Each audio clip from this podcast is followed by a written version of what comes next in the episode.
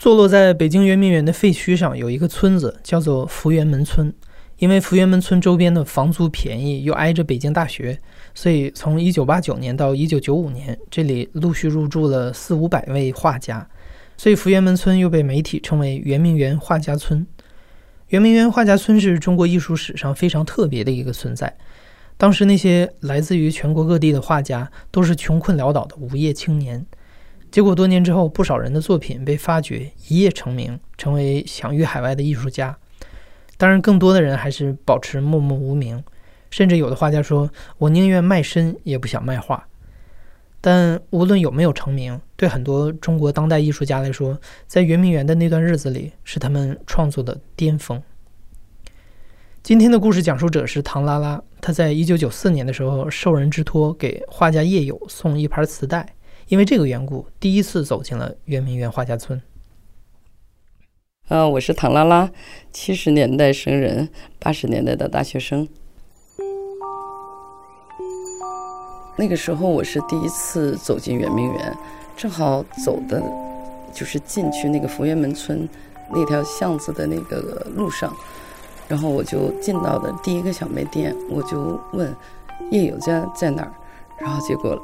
过来一个长发飘飘的。就是，而且脸也非常长，还留着山羊胡子，穿着红衣服还是红裤子的这样的一个我从来没见过的一个人物造型，出现在我面前，非常酷的说跟我走。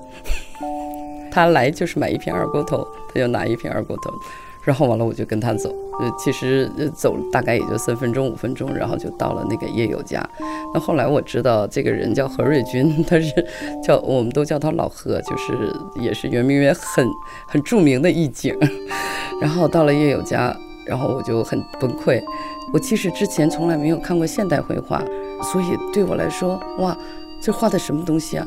然后满墙。挂的全是血淋淋的生殖器，生殖器的横断面儿，男人女人，然后什么就全是这样，就是当时看到我就 不知道我眼睛该往哪儿放，就特别尴尬。但是，嗯，好玩的是他们这些人，每个人见到陌生的来客，因为他们每天都要见陌生来客，而且来的肯定都是朋友，都是同类人，所以他们非常放松，就感觉。好像认识好久一样，反正什么招呼我什么就什么坐呀吃喝啊，然后什么什么的。呃，我不是拿着磁带去找叶勇嘛，然后那跟他一起合租的是一个香港的女孩叫芝芝，然后我们俩就迅速成了朋友，所以我经常会到那边去住，然后跟他就是一起混在一块儿嘛。那我差不多一进到圆明园的时候，我就决定辞职了，我就要。待在这儿，就是这个是我的，我觉得是我的世界，是我喜欢的环境。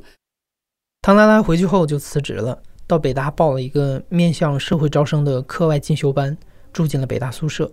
课余时间里，唐拉拉天天跑去圆明园和画家们混在一块儿。不久之后，她认识了一个男生，后来成为了她的老公。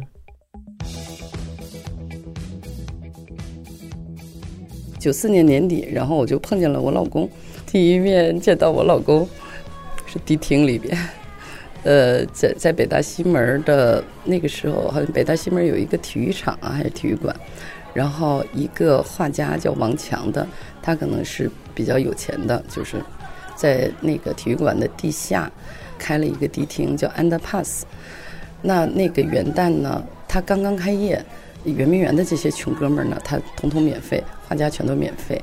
然后同时他要招揽这个顾客呀，女学生啊，他要到那个北大三角地去贴告示，然后说所有的女学生都免费，就是一个跨年的狂欢。我老公是因为画家免费，然后我是因为是女生，然后免费，呃，然后完了我们就同时都进到那个地厅去了，就在那儿就认识了。他就是比较安静的一个人。然后长得像潘美辰，最主要是长头发，因为长头发男生对我来说都是都是神，所以就正好他的整个的样子又是我的菜嘛，就比较喜欢。然后我们就默默的跳了六个小时，就是，然后都是先上床，然后才开才开始自我介绍。他说他叫四毛什么什么的，我还以为他起名叫四毛是因为什么三毛流浪记的这个，结果后来，然后他说他他们家五姊妹，他排行老四，他小的时候就叫四毛，然后就在一起了，就再没分开过。那我就在华家村里租了房子，就如果是现在的话，那我我就可以省了那三百块钱，我直接住到他那儿就完了。但是那个时候的观念，我很害怕父母知道我跟一个一个没有结婚的男孩去同居这件事情，所以我租一个自己的房子，就是有有两间房子，相当于在圆明园里面，我们就一直花这两份钱。圆明园画家村是一个非常普通的村子，都是平房，歪歪曲曲的小路，有个小桥，小桥旁边形成一个集市。画家们和卖煤的、卖菜的、开浴池的都混住在一块儿，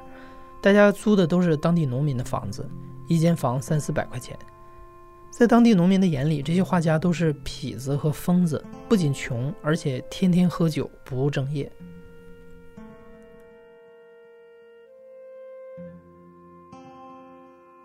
住进圆明园之后，嗯，当然就是夜夜笙歌。好像那个时候大家因为都很穷嘛，就是都是极端贫困。呃，那个时候我没有工作，我的生活费其实是后来这个呃，我这个香港朋友芝芝，他回香港了，然后他差不多可能每个月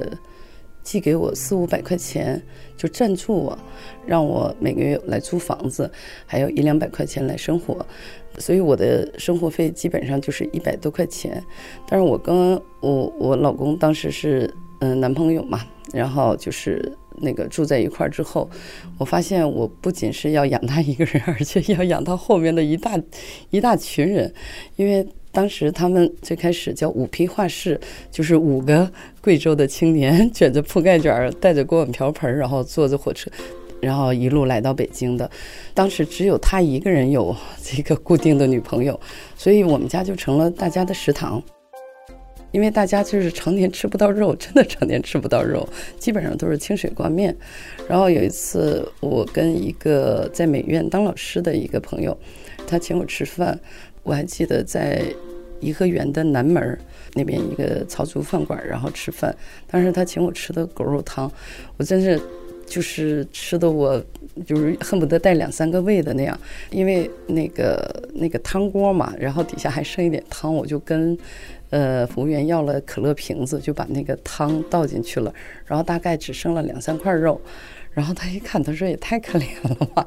他说就不至于穷成这样子，然后他就给了我两百块钱，哇塞，我一下觉得我我成巨富了。回圆明园的时候，那时候都骑自行车。进圆明园的时候，正好碰见我老公和他的一个师弟在街上那个走呢溜达呢。然后我说：“走，回家我们吃肉去。”然后路过那个就是肉摊儿，就是卖熟食的，你知道吧？就是卤的那种什么，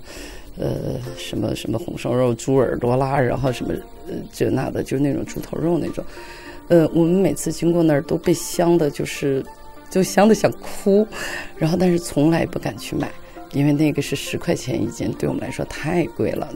完了，我想今天我有钱了，然后我就假装很淡定的走过去，我说：“师傅，称二两猪头肉。”你知道二两猪头肉是非常小的一块，他随便一切，就是当时我就觉得他刀一偏，我那个心嘎啷一下就响了一下。他说三两，然后我就觉得就好心痛啊。然后拿着三两猪头肉，然后我就用手其实举着，像举托盘一样举着回去的。他们两个就像两个小孩一样，就是要过年的两个小孩，在后面就蹦蹦跳跳、趾高气扬的就跟我回去了。回去然后就用什么切，有黄瓜啦、什么白菜、乱七八糟的，就是那种青菜，切了一大盆儿，然后把这个猪头肉和在里边，就感觉是一大盆肉菜。当然，瞬间 就没了，就只剩下菜了。就是你你你能想象那个当时会贫困到什么程度？但是我们特别奇怪，是我感觉不到自己贫困，然后有一点点的这种所谓的这种奢侈的的，对我们来说就就是锦上添花的一件事情。但是特别开心，也没有想过什么什么贫困呢，或者我要去赚钱，我要改善生活，而且嗯，很讨厌工作，觉得工作是为，呃，它只是一个赚钱的手段嘛，它不是你真正的生活。呃，真正的生活就是喝酒、聊天、吃饭，然后泡妞、弹琴、唱歌，每天会有各种玩笑、各种段子，好像没有无聊的时候。而且就是大家谈论的东西，可能交流的东西，其实都是所谓艺术产品吧。比如说书，新的书，呃，谁新画了什么东西，然后又出了什么新音乐流派。那现在回头看起来，其实就是文艺青年的生活。反正每天晚上几乎都要两三点睡觉。就是经常是通宵的，就是通宵达旦的喝，然后一般是喝到后半夜，没有好酒，就是全是二锅头，二锅头最便宜嘛，一两块钱那个时候，然后抽的烟都是威龙和都宝，就是一一块五一包的那种，经常你会看到夜里两三点钟又没酒没烟了，然后大家互相捡烟屁抽，就没有觉得苦，就是开心，很开心。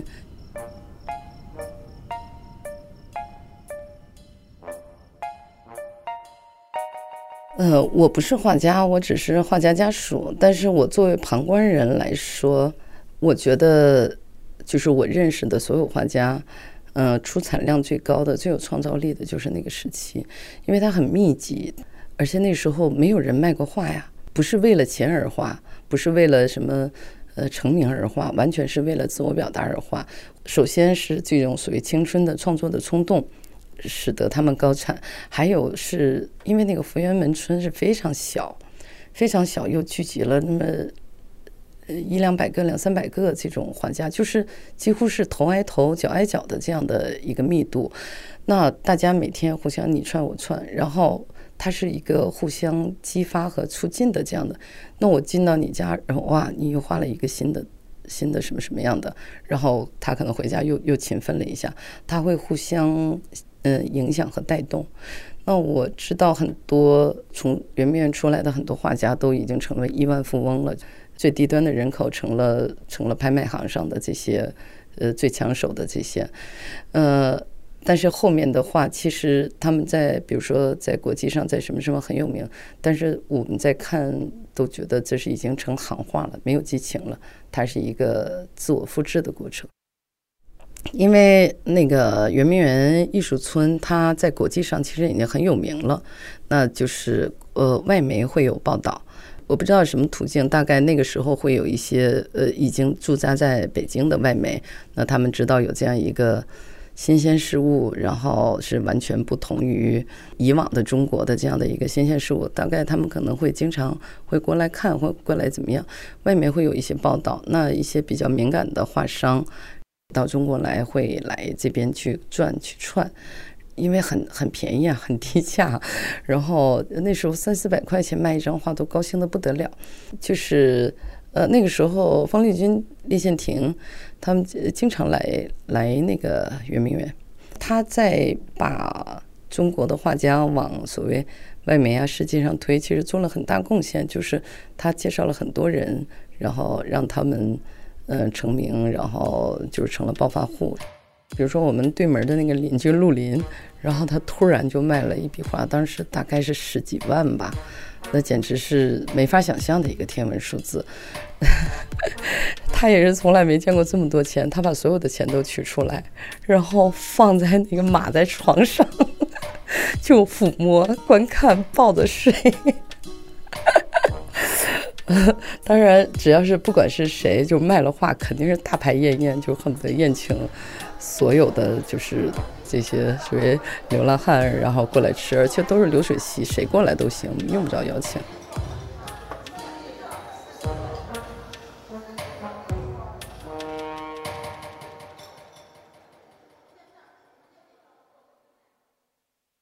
大概九五年那年，好像。北京承办了一个叫世界妇女大会，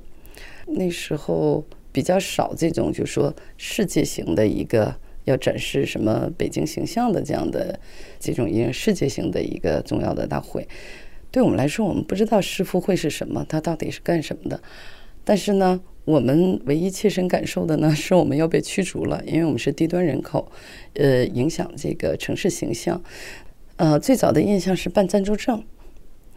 呃，就是当时好像下了一个规定，当然可能通知村里边啊，然后村里又通知房东，房东来通知我们，北京外来人口要办暂住证，没有暂住证就不可以在北京待。那我记得当时暂住证要一百八十块钱。那个对我来说简直是一个天文数字。那我在北京有一个唯一的大学的同学，又是很好的闺蜜，也是经常会帮助我、赞助我的。那我去找她借了两百块钱，就给我老公办了一个那个暂住证。我办不起两个，我只能办一个。印象特别深的是，有一天我们早晨清晨啊，正在睡觉的时候，咣咣咣咣来敲门。然后完了，我就躲在那个 我那个茶叶箱子搭成的那个书架后面，就吓得哆嗦，不敢出门。然后我老公呢，因为我没有暂住证，然后我老公就比较大方的拿着暂住证，然后就是出去了，比较坦然，因为觉得我已经有证了，我可以不被驱逐。然后结果人家把暂住证给收了，说你务工证呢，然后暂住证也不还给你。总之你是要必须什么限多少多少天，你必须要搬在这儿，不然的话就怎么怎么样，就昌平塞沙子去吧。然后哇塞，吓得就是真的是体似塞糠。当时我记得大概是四五月份吧，春天的时候，然后最后要彻底搬离是八月底，就是九月份。嗯，那这个过程就会愈演愈烈。嗯，我印象中他们抓了五次人。就是你不搬，然后我们就强行抓，周围所有的，几乎所有的朋友都轮番被抓，被抓过，然后抓了呢就会去拘留，然后那个到昌平塞沙子，塞个十五天，然后呢，政府出钱给你押送回原籍，遣散回去。然后我记得我有一个朋友也是贵州的。出来之后，因为他我们不是在一起，天天什么二锅头呀、喝酒啊，然后这种，出来大家给他接风嘛。他那个时候脸色惨白，结果喝了没到一两，然后就哇哇哇哇吐的一塌糊涂，就是他的身体已经有点承受不了这些东西了。然后那个是印象特别深的，呃，周围很多朋友都轮番进去过，我为什么？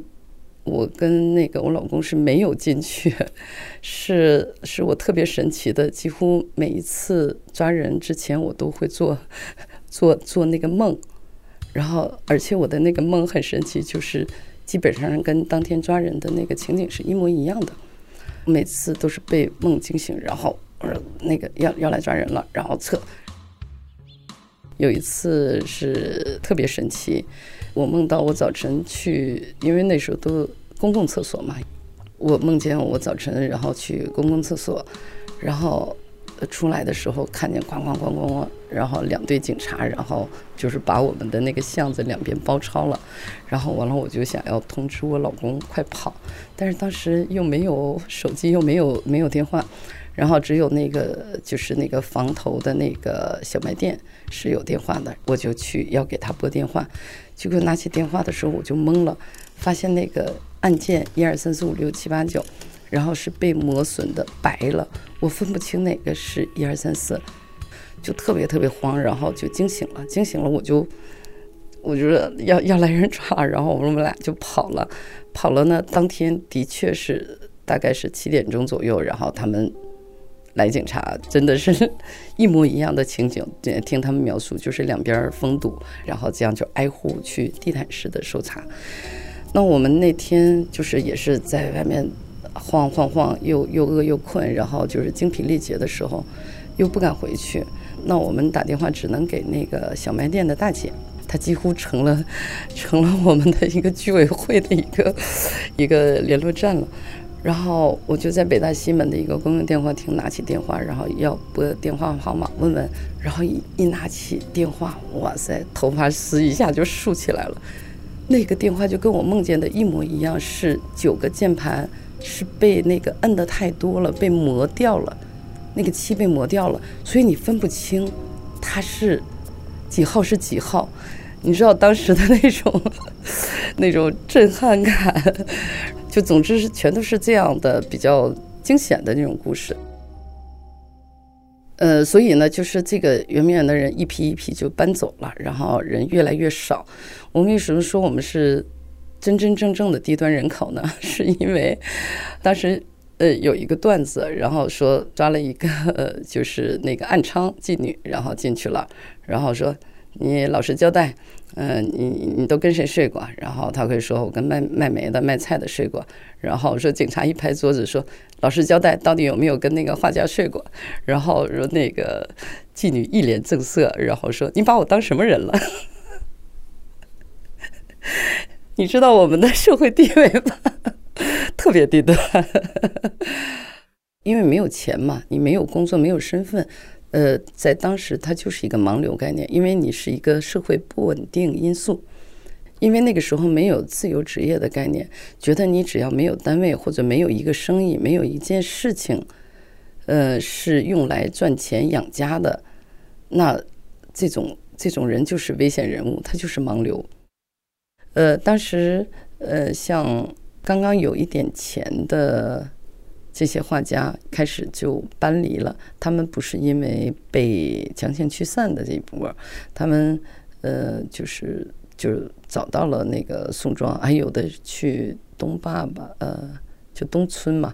然后就是开始分流了几拨人，会有一批有能力搬家的人先搬过去，但是我们是最后是特别被逼无奈的，我们都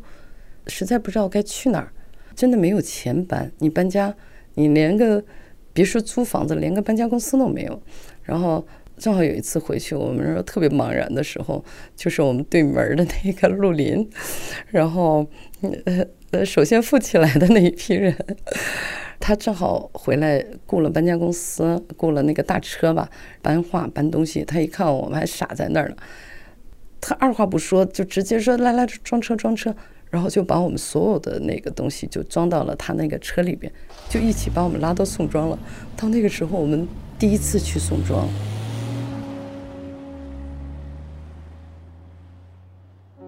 但是搬到宋庄好寂寞，那个时候大概常住的人口就五六家，然后就是今天你家吃，明天我家吃，就转来转去就这么几个人。但是后来就越来越多的人往那儿搬，然后慢慢慢慢，呃，朋友也多了，热闹也多了。但是慢慢发现不好玩了，因为。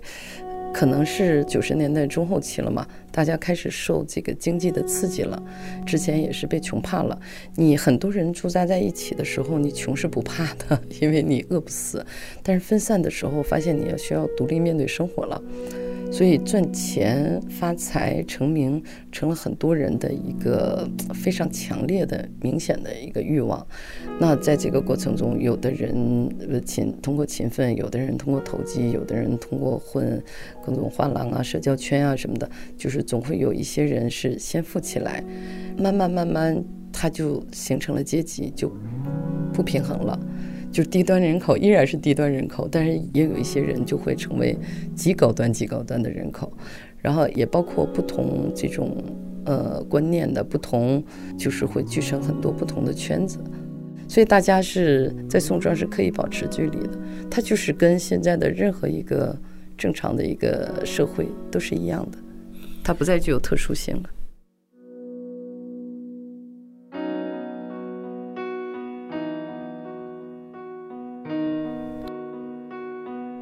多年之后，圆明园所在的海淀区政府大力发展文化创意产业，开始后悔当年驱赶圆明园艺术家的行为，甚至试图把圆明园艺术家们重新请回去。当然，这成了一个没有人响应的笑话。